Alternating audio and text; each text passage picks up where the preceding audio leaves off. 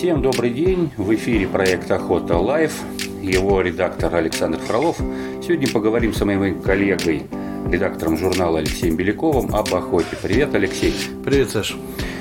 Ну что, расскажи в двух словах, как тебе видится прошедший сезон а, в Центральной России. Охота по перу завершается. Можно подводить уже некоторые итоги. Каким этот сезон был для тебя? Сезон был неоднозначный. Я думаю, что э, охотники с легавыми получили огромное удовольствие от него. Потому что в отдельных местах, на самом деле по средней полосе России было очень много воды и было очень много дупеля. Поэтому сезон был просто шикарный. Хуже было с уткой. С уткой э, водоемы по Московской области, например, в том же Шатурском районе, упала очень сильно вода. Вот, птица сидела, летать не хотела, и даже когда начался северный пролет, можно было наблюдать, как идут гигантские стаи утки, вот, но они присаживаться не хотят. А местная сидит, перекликается с охотниками, которые кричат в манок, но не летает. Я слышал э, от охотников, опять же, да, по поводу, по поводу утки, что якобы какие-то выводки поздние, утка не на крыле, все как-то сместилось, и э, какой-то сезон специфически получился ну, в плане сроков реальных. Ну, у нас на самом деле все сезоны сложные и неоднозначные. На какой не посмотри. Охотники всегда жалуются, что либо там утки много, либо здесь. В этом году из-за того, что была ранняя весна, многие как раз говорили, что утка успела вывести по два выводка. Утки было много, утки было хорошо. Ну, вот и на открытие, в принципе, неплохо постреляли. Вот, но потом она, как и обычно, расселась по траве и совершенно не хотела э, летать. Но так скажу, что Э, те, кто знали, где охотиться и где ее искать, вот, были с, с птицей. Я могу пример привести того же Орехово-Зуевского района, где утка не летала практически на больших открытых водоемах, зато на маленьких болотцах э, лесных постоянно перемещалась, ее можно было дождаться на вечерних или на утренних зорях. Понятно. В общем, надо знать места. Места надо знать. Однозначно.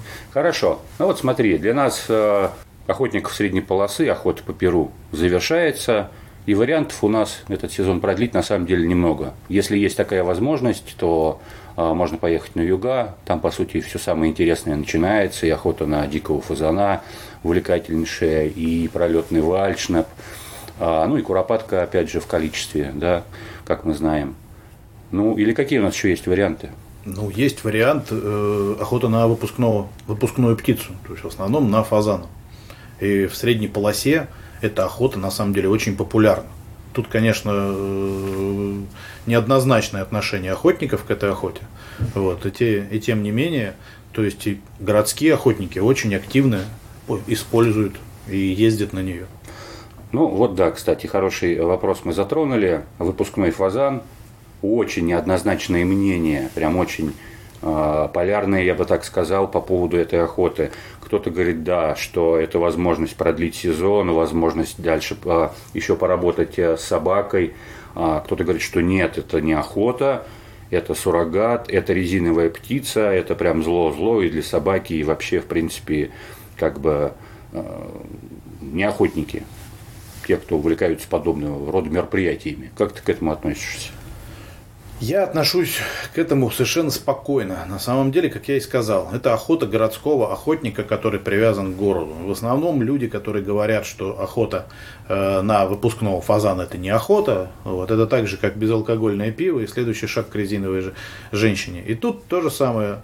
То есть люди, которые живут в угодьях, где у них есть фазан, то есть это Ростовская область, э, Астраханская область, это Дальний Восток – для них это норма, когда фазан рядом. Для нас, для средней полосы, поехать на охоту на фазана из той же Москвы, это не меньше тысячи километров.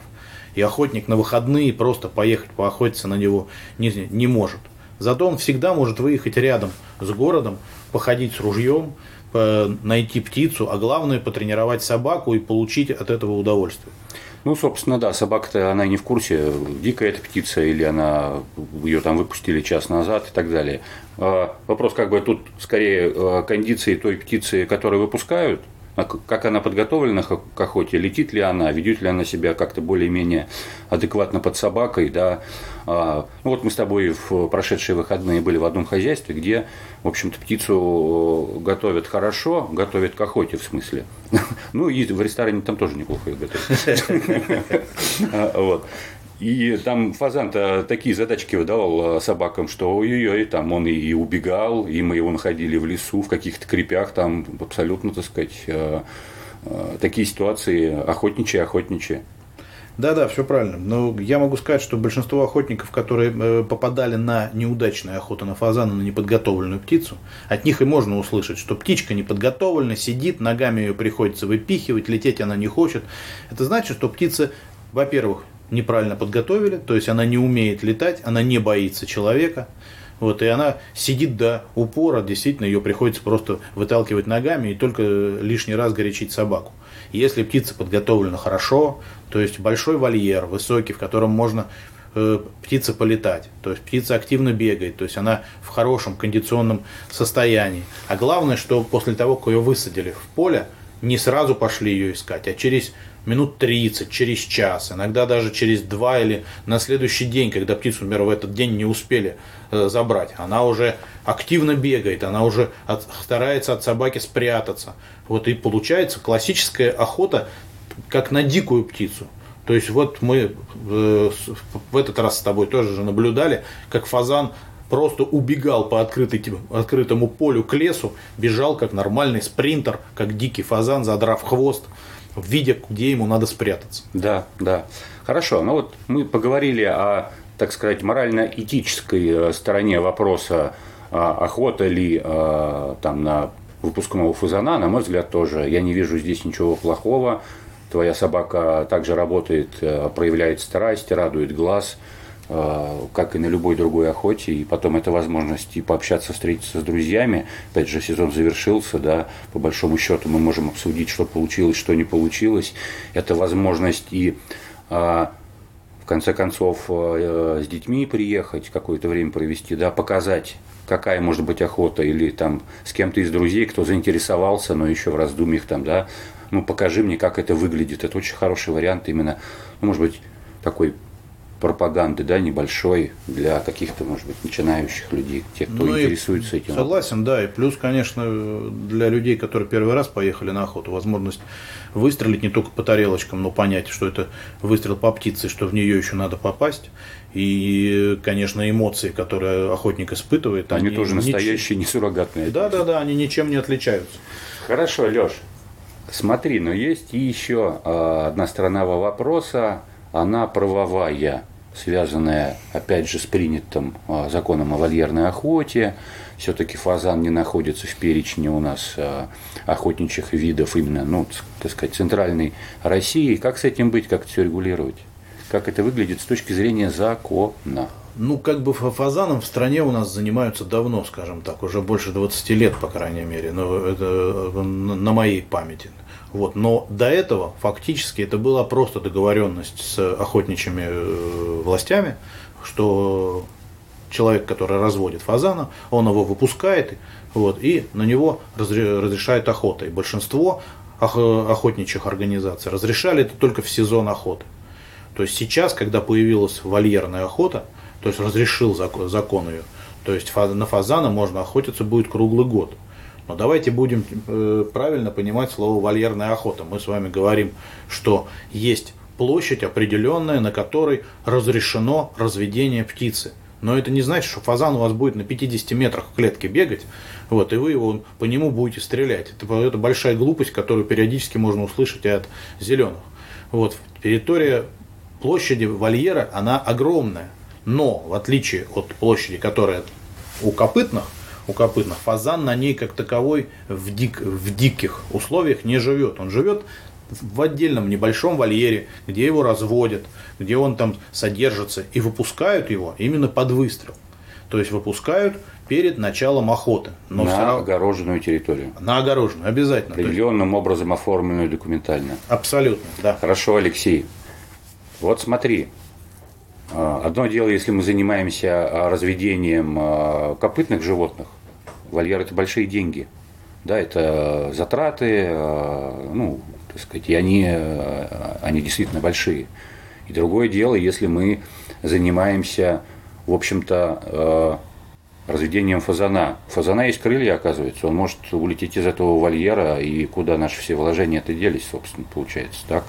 Ну, давайте будем говорить, что вообще охота на выпускного фазана – это определенная составляющая бизнеса и определенный доход для охотпользователя. То есть фактически он создает площадь, на которой может охотиться круглый год. Не каждый человек готов заплатить денег – и приехать э, отстрелять там кабана или э, оленя, Конечно. которого он разводит. Это дорого. Но это же, не всем интересно. Да и главное, что человеку не нужно столько мяса, то есть сразу. А на фазан он может приезжать хоть каждые выходные. Вот. И фазан, который улетит куда-то, это большая редкость. Чаще всего это ограничение не просто сеткой, а ограничение лесом. То есть фазан старается жить либо по краю леса, кустарника и на открытой территории, куда его выпускают.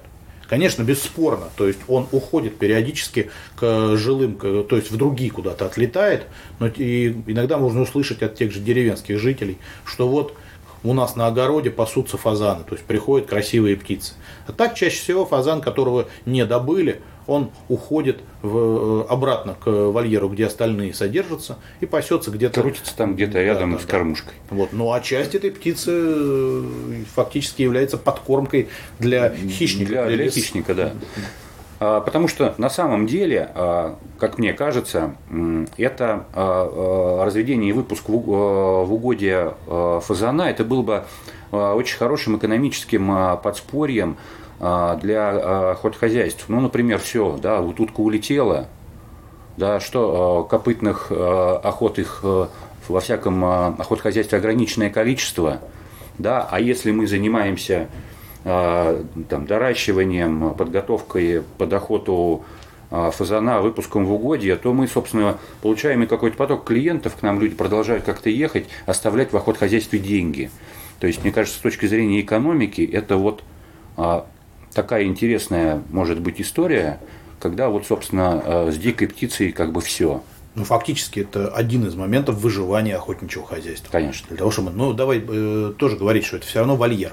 То есть птицу в, в, в открытые угодья фазана выпускать, во-первых, это гибридный вид. То есть это вид, который специально был выведен для охоты. Вот, это чистый гибрид. И в то же время э, его нельзя, если он даже живет там в Европе, когда мы говорим, то есть они там пасутся их вот на открытых территориях, и все равно туда. Ну да, в Европе он миллионами выпускается. Да, но да, он это... выпускается именно. То есть жить вот так вот в наших условиях. Один из факторов это высокий снежный покров, который зимой. Ну, к сожалению, сейчас зимы слишком теплые стали. Вот, поэтому иногда выживают даже выводки, которые можно увидеть весной. Да, мы же а, с тобой разговаривали с егерями, они собирали в кладках яиц. Да, да, да. Ну, просто э, выпустить в угодье, это значит, птица должна быть внесена в реестр охотничьих видов на этой территории, разрешена к отстрелу. Но мы сталкиваемся с другой проблемой, которую орнитологи давно об этом говорят, что эта птица может вытеснить других, кто занимает ту же экологическую нишу, которая живет в тех же тетеревинах. Тетеревов, там, куропаток, вытеснить с этой территории, потому что она окажется более приспособлена. Ну, это, кстати, хороший э, вопрос.